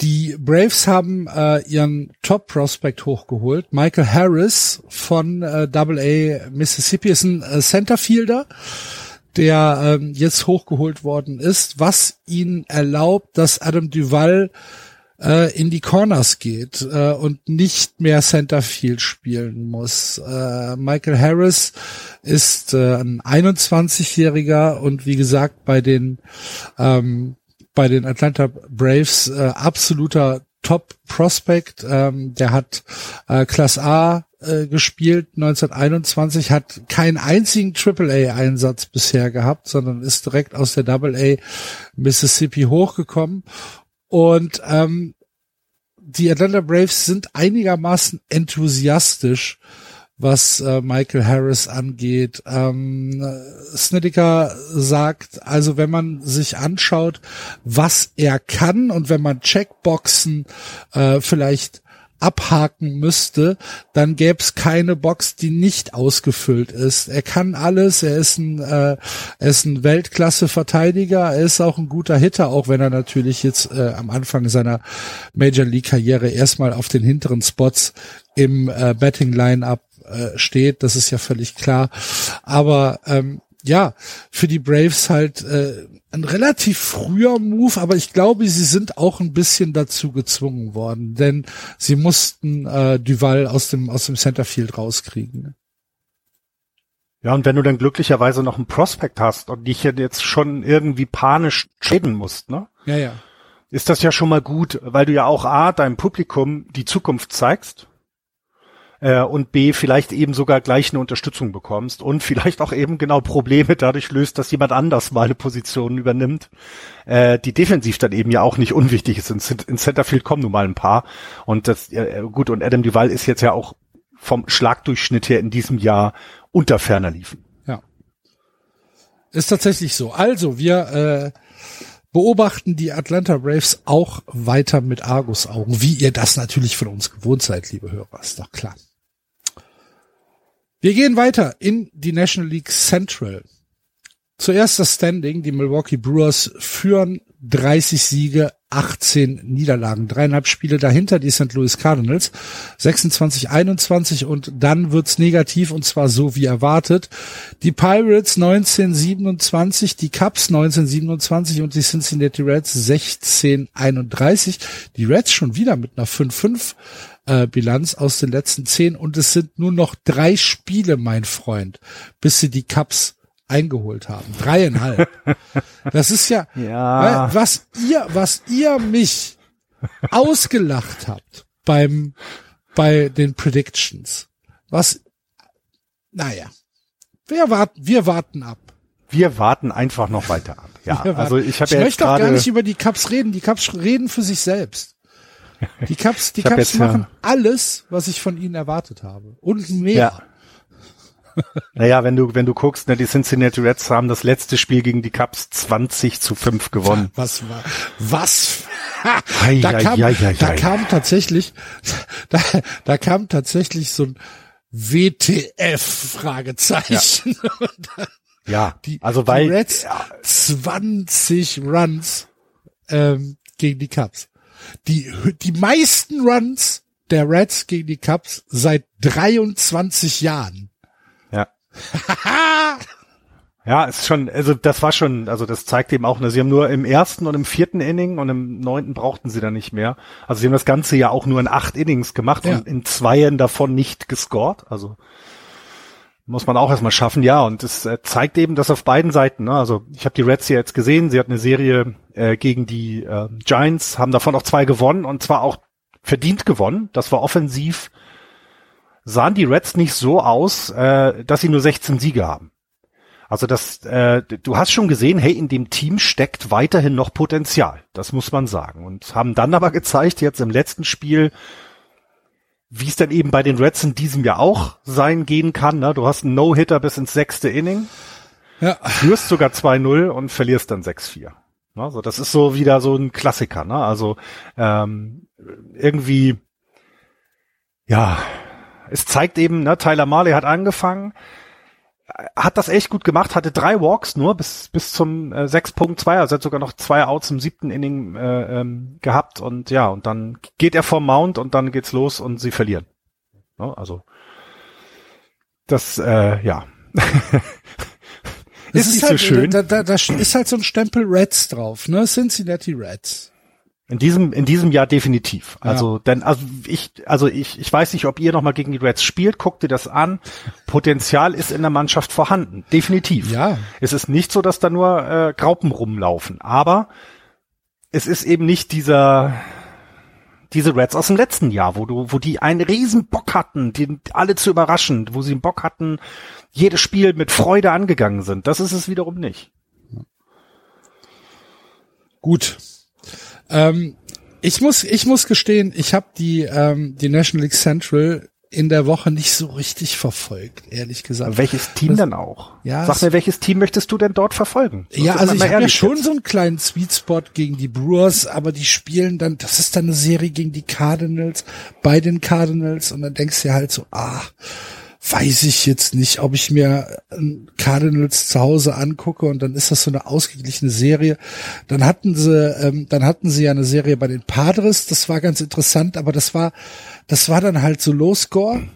Ne? Also ja. das waren, ähm, das waren gute Baseballspiele. Da kann man, also du kannst nichts dagegen sagen. Ne? Das ist dann, das ist dann defensives Baseball und das waren gut, und es war gutes Baseball, aber es war halt nichts, wo ich jetzt sage, ach, da muss ich jetzt unbedingt drüber reden, dass die, dass die Padres äh, 2-1 und 4-1 äh, verloren haben gegen die Milwaukee Brewers.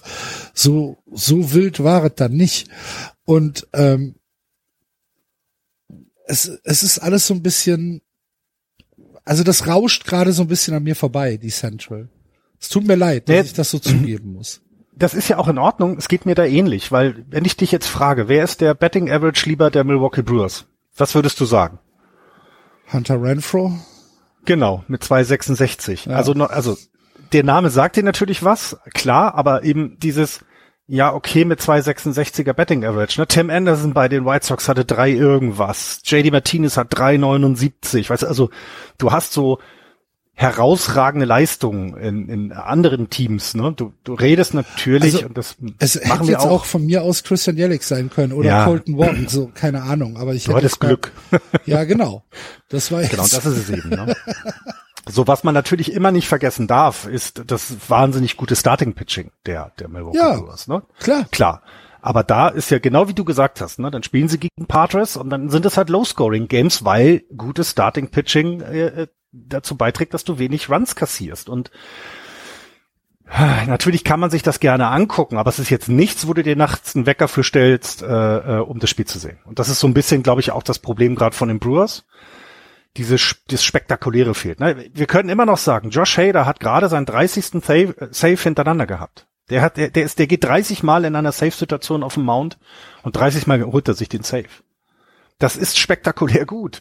Es sind dann halt aber auch nur drei aus am Ende des Spiels. Weißt du, wenn das Bier, wenn das Bier nicht mehr verkauft wird im Stadion mhm. und du eigentlich schon so mit dem linken Auge halb schläfst. Das ist halt Oder immer so ein bisschen. Parkplatz guckst, dass du nach Hause kommst, ne?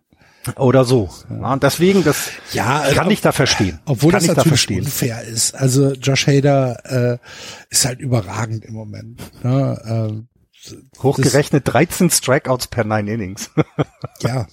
Das Hui. Ist, das ist, das ist äh, in Ordnung. Und natürlich ist es auch unfair. Und wenn du das Pitching ansprichst, dann kannst du natürlich auch Common Burns nehmen und dann kannst du ja. äh, äh, Eric Lauer nehmen als, als Starting Pitching äh, Ass, die im Moment äh, eine hervorragende Saison pitchen. Das ist ja gar keine Frage. Aber ich meine, vergleich das mal, so wie wir jetzt gerade über die äh, Milwaukee Brewers sprechen oder wie ich gerade über die Milwaukee Brewers spreche mit 13 und 18 führender in der Central gegen diesen Enthusiasmus, weil die Boston Red Sox sieben Tage am Stück mal getroffen haben. So, das, ja, ist, das sind zwei verschiedene Dinge, weißt du? Ja. Na und der Rest der Liga, also die Pirates und Reds, da wussten wir in diesem Jahr, das wird nix. Ja. Das wusste auch jeder. Also das war auch klar. Cubs auch. Bei den äh, dir bei den Cubs war es auch klar, von vornherein, äh, logisch, dass die Cardinals jetzt äh, nur dreieinhalb Spiele zurück sind, kann der Liga, also der, der Division nur gut tun. Die Brewers können sich nicht ausruhen bis zum Ende des Jahres. Die müssen ihre Pace halten. Das ist ja auch okay. Ne? Das ist dann in Ordnung. Ist aber nichts, wie du selber sagst, wo wir jede Nacht äh, freudig hingucken. So sieht's aus. Auch wenn es unfair ist. Wir gehen weiter in die National League West in deine Division, Florian, wo die LA Dodgers im Moment ganz schön dominant sind. 33 und 14 das beste ähm, Team im Baseball mit einer Winning Percentage von über sieben, also 702 Run Differential plus 119, die beste Offensive 262 Runs scored, die beste Defensive nur 143 Runs against, wieder vier Spiele am Stück gewonnen, acht und zwei aus den letzten zehn. Das ist im Moment noch Statement Baseball bei den LA Dodgers. Dahinter und nicht viel schlechter die San Diego Padres, auch schon mit 30 Siegen, 30 und 17. Die Giants haben a mountain to climb, wie man so schön auf Portugiesisch sagt, 25 und 21 mit einer relativ schlechten Woche. Drei und sieben aus den letzten zehn. Die Diamondbacks und die Colorado Rockies werden wahrscheinlich mit dem Ausgang der Division nichts zurück zu tun haben. Die Diamondbacks elf Spiele zurück, 23, 26 und die Colorado Rockies zwölf Spiele zurück, 21, 26. Die Dominanz der Dodgers, Florian, ich hab's dir vor der Sendung gesagt, wir müssen da tatsächlich mal drüber reden, weil was ich halt so krass finde, ist, die gewinnen ihre High-Scoring-Games, die gewinnen aber auch die Low-Scoring-Games. Äh, es gibt kein, es gibt kein Schemata, wo man sagen kann, jo, äh, die Dodgers sind halt das High-Scoring-Team und die gewinnen halt alles High-Scoring, ähm, sondern die gewinnen halt auch, wie jetzt zum Beispiel bei der Serie gegen die Arizona Diamondbacks, gewinnen die halt auch zwei Spiele mit einem Run Unterschied. Ähm, das ist, ist schon ein bisschen scary. Ja, ähm, ja, das einzige, das einzige, was du versuchen kannst gegen die Dodgers ist, in Extra Innings zu gehen, da sind sie 0-3. Ja, okay. Das ist die einzige Chance, die du derzeit gegen die Dodgers hast. Okay. Versuch sie ins zehnte Inning zu bringen. Und das ist nicht einfach. Ja. Also du hast es ja gerade gesagt ähm, es gibt ja diesen Py Pythagoran, Py Py also diesen diesen Expected Run Loss Record, ne? Also das heißt ähm, von den Offensiv- und Defensivleistungen, wie müsste dein Rekord eigentlich sein? Äh, der, der müsste sogar noch zwei Siege höher sein. Mhm. Also das gibt ja dieses Strengths of Schedule oder auch dieses, naja, wie wie viel bist du eigentlich über dem Erwartbaren da? Sie sind auch unter Erwartung. Und das ist, finde ich, also das ist einfach ähm, bei, bei einem, diesem Team bei in diesem Jahr. 702er Winning Percentage. Naja, okay. also die haben einen Run Differential per Game, sind sie mittlerweile bei 2,5. 2,5 Runs per Game schl äh, äh, äh, schlagen sie mehr, holen sie mehr rein, als sie gegen sich bekommen. Das nächste Team, was äh, auch wirklich richtig gut wäre, äh, gut ist, also wenn du 1,5 Runs per Games im Schnitt hast, für dich, positiv, das sind die Yankees. Die sind ein Run dahinter. Das ist, es ist, äh, wie du selber gesagt hast, ne? du kriegst sie nicht in den, in den, in den äh, knappen Spielen. Du, äh, du kriegst sie auch nicht, äh, wenn sie zurückliegen. Das haben wir auch schon gesehen in diesem Jahr, dass das auch nichts hilft, ne? weil die, die, die haben in den letzten 30 Spielen haben sie 21 gewonnen. Von den letzten 30 Spielen, mhm. von den letzten 20, 14 und von den letzten 10, 8. Das ist, nichts deutet dort auf irgendetwas hin, was, wo du vielleicht mal, ähm, wo sie vielleicht ein bisschen, wie soll man sagen, so ein bisschen so, ach komm, heute mal nicht. Auch heute lassen wir es mal sein. Nee. Irgendwie gar nicht. Ja. Gar nicht. Ne? Und äh, es ist eben, äh, Mookie Betts jetzt gerade 14 Home Runs. äh, ist, ist damit aber eben ja noch nicht mal der Beste der Liga. Also, ne? Ja, ja. Ist noch nicht mal der Beste der Liga. Das ist ja auch nicht schlimm. Das muss er auch nicht sein. Ähm, aber wenn du eben auch ne, die letzten sieben Tage, es gab ja, es gibt ja Teams mal, die in, in sieben Tagen offensiv alles wegreißen. Ne? Boston Red Sox haben wir drüber geredet, exorbitant gut. Ich glaube, wenn du äh, dir immer diese sieben Tages äh, anguckst, dann sind die Los Angeles Dodgers immer in den Top drei. Na, es gibt einfach auch da keine Phase, in der sie mal sagen, ach, wir lassen jetzt mal ein bisschen nach. Also es gab auf jeden Fall noch keine Dog Days bei den äh, bei den Dodgers. Ja, sie hatten mal, ich glaube, vier Spiele hintereinander verloren, ja, war bisher, glaube ich, das größte. Ja, wollte ich gerade sagen. Und das war dann auch die Krise bisher. Mhm, genau. Ja, genau. Pirates und Phillies, das war mal so eine doofe Serie. Da haben sie dann, wurden sie von den Phillies, äh, äh, die ersten drei Spiele hatten sie verloren und kamen aus einer Niederlage gegen die Pirates. Und die Niederlage gegen die Pirates waren auch eine Serie, die erste Serie, die sie verloren hatten bis dahin, glaube ich. Ich das richtig in Erinnerung habe. Ja, das sind so, aber das sind eben so die wenn das die Krise ist, dass du mal vier Spiele nicht gewinnst. Herzlichen Glückwunsch. Ja, ja, hätten andere gerne auch mal. Ja, so sieht's aus. Ja. Aber ähm, die Hoffnung auf eine interessante National League West, die ist ja nicht gestorben, denn die San Diego Richtig. Padres äh, spielen bis auch bisher auch äh, unfassbar schönen und guten und erfolgreichen Baseball.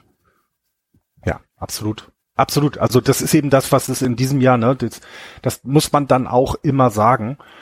Die Los Angeles Dodgers spielen ihre Saisons in den letzten zehn Jahren ja nicht gegen Graupen, sondern die ja. haben immer starke Teams in ihrer Division. Ich meine, letztes Jahr sind sie mit 107 Siegen nur Zweiter geworden. Also das musst du mal bitte nochmal überlegen. Das ist einfach Wahnsinn.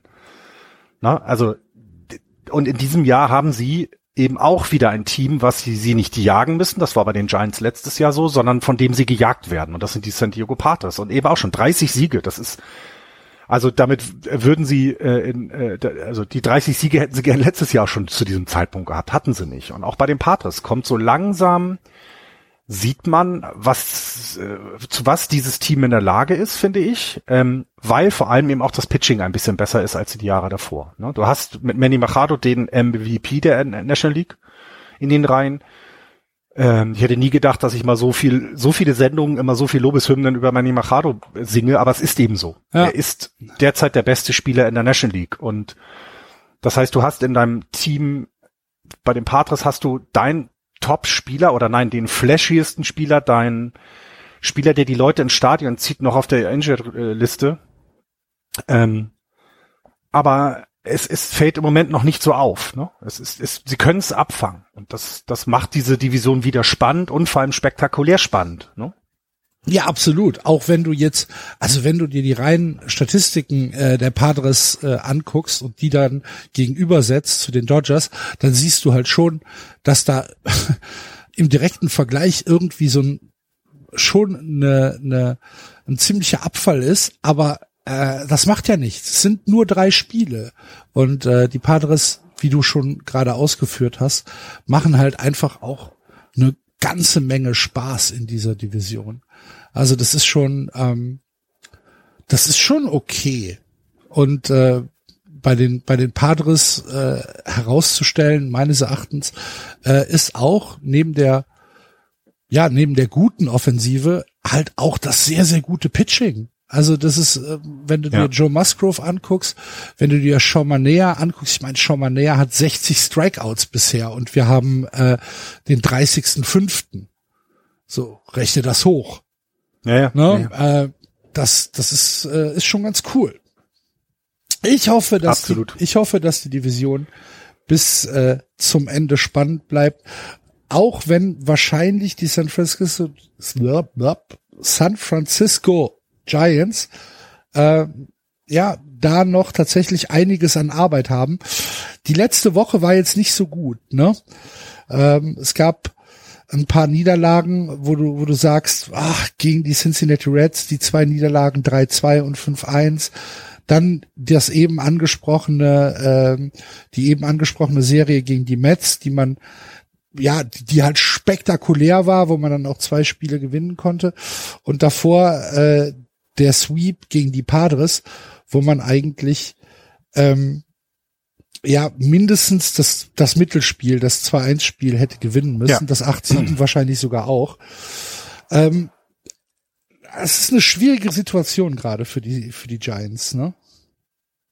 Ja, das, also, was heißt schwierige Situation? Nein, ist es eigentlich sogar nicht. Man war Okay. ja, man, man, man musste ja darauf, damit rechnen, dass es in diesem Jahr nicht so sein kann wie im letzten Jahr.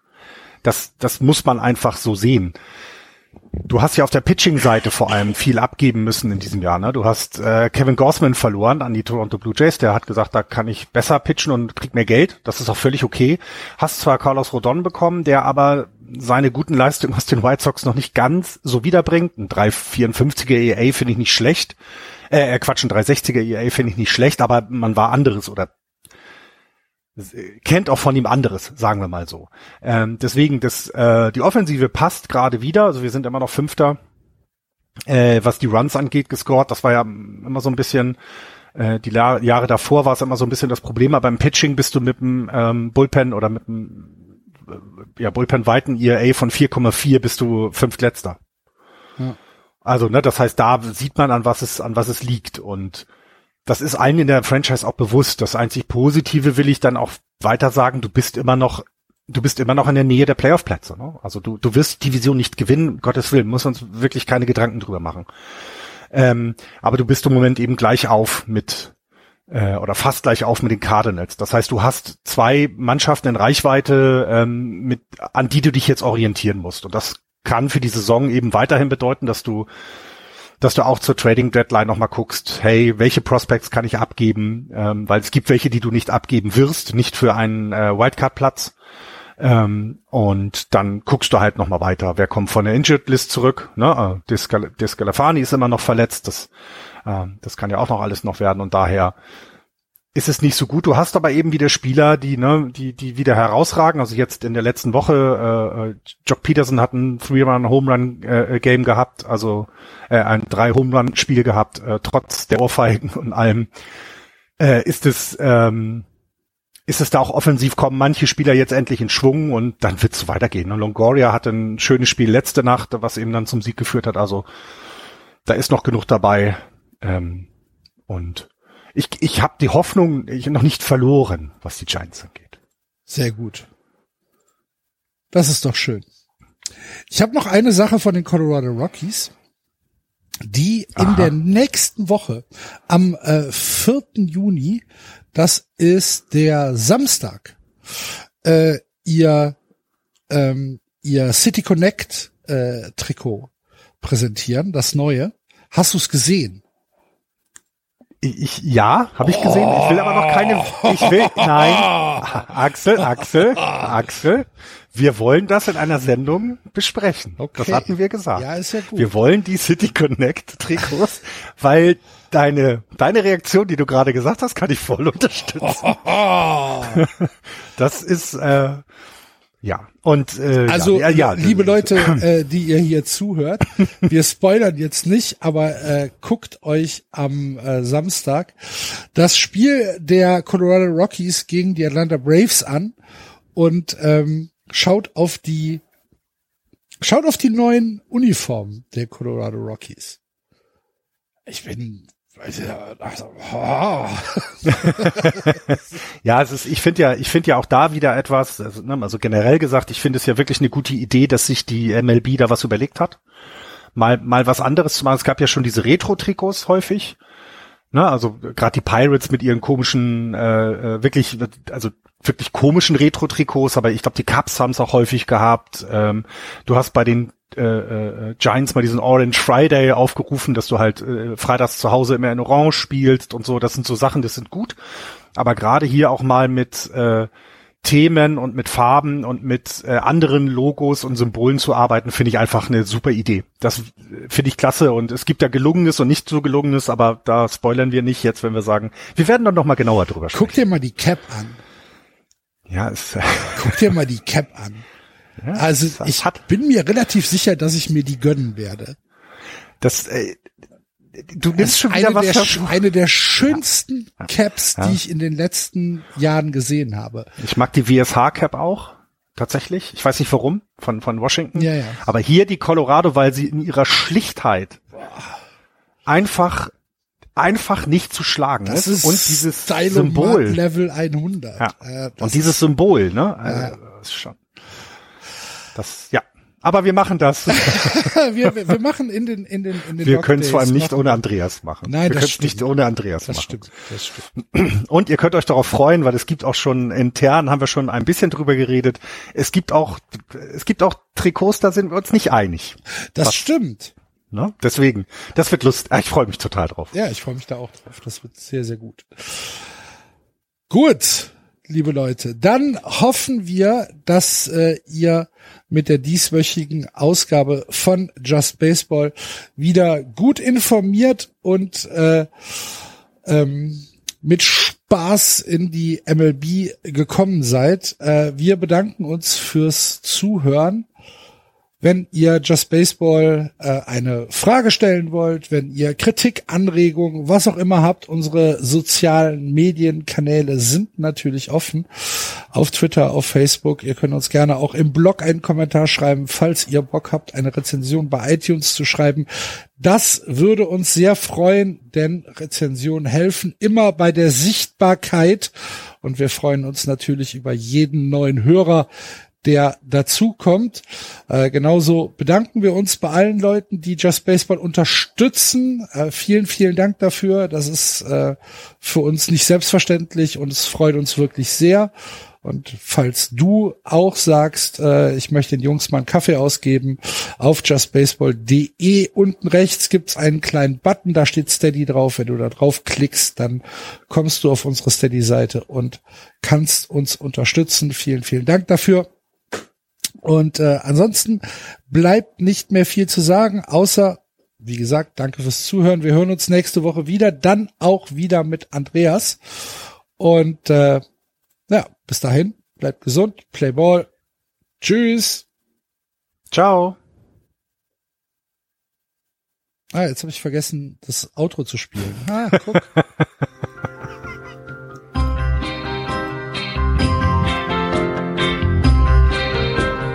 Das war Just Baseball. Ihr findet uns auf justbaseball.de, bei Facebook, bei Twitter und natürlich bei iTunes.